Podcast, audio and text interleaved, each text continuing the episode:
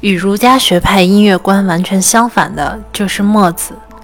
墨子反对一切享乐，也包括反对音乐。他著名的飞乐观点主要记载于《墨子》一书中的《飞乐三变》两篇中。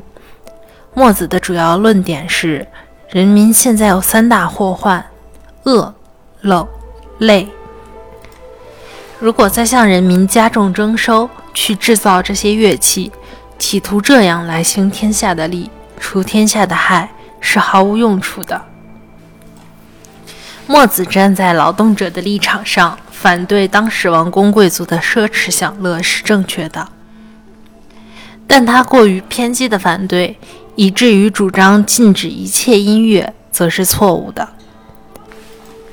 墨子没有认识到精神文明与物质文明对社会对人具有相同重要、不同功能的缘故。老子为代表的道家也是反对音乐的。老子对人生是十分消极的，他主张修身养性，在音乐思想上提出了大音希声的观点，认为最好的音乐是无声的。其积极意义是反对当时统治阶级盛行的炽乐风气，消极方面仍是去人欲的世界观的反应。对音乐文化是不利的。